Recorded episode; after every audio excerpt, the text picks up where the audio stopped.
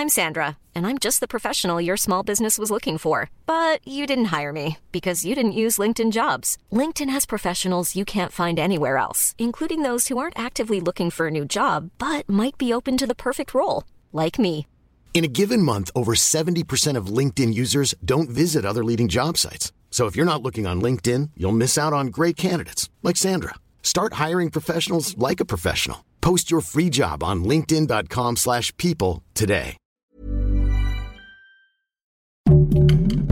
Heraldo Podcast, un lugar para tus oídos. López Obrador ya viene de regreso a México. ¿Sabes qué logró en su reunión con empresarios en Estados Unidos? Te lo contamos. Esto es Primera Plana de El Heraldo de México.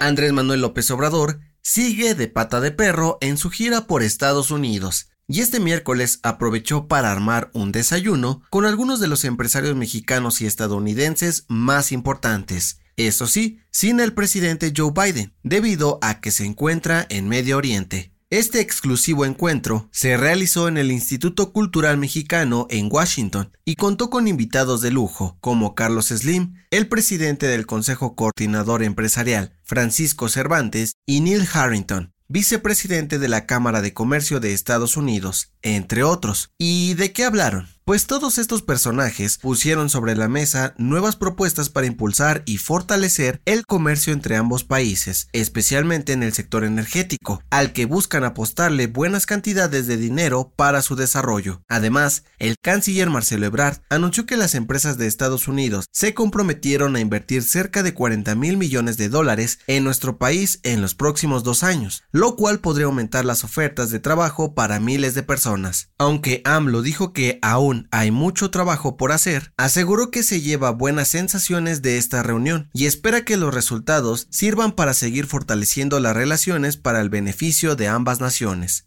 Gracias por escucharnos. Si te gusta Primera Plana y quieres seguir bien informado, síguenos en Spotify para no perderte de las noticias más importantes.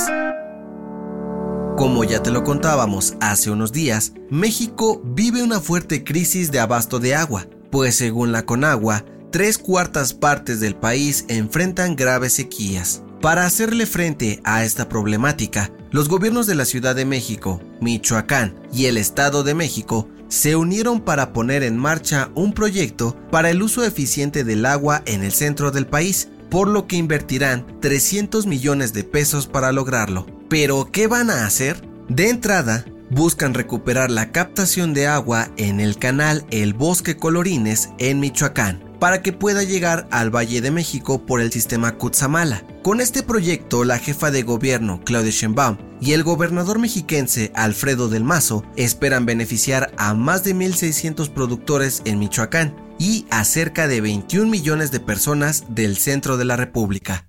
En otras noticias, el cónsul de México en San Antonio, Texas, Rubén Minuti, dio a conocer que los cuerpos de 8 de los 26 migrantes fallecidos en el tráiler abandonado fueron repatriados a México. Cada uno será llevado a sus lugares de origen con sus familias. En noticias internacionales, el ex consejero de Seguridad Nacional de Estados Unidos, John Bolton, admitió que durante la administración de Donald Trump ayudaron a planificar golpes de Estado en otros países, entre ellos el movimiento de Juan Guaidó en Venezuela. Y en los deportes, adiós al sueño. A través de sus redes sociales, la esposa de Dani Alves negó los rumores sobre la posible llegada del defensa brasileño a Pumas. No inventen, respondió a una publicación en Instagram. El dato que cambiará tu día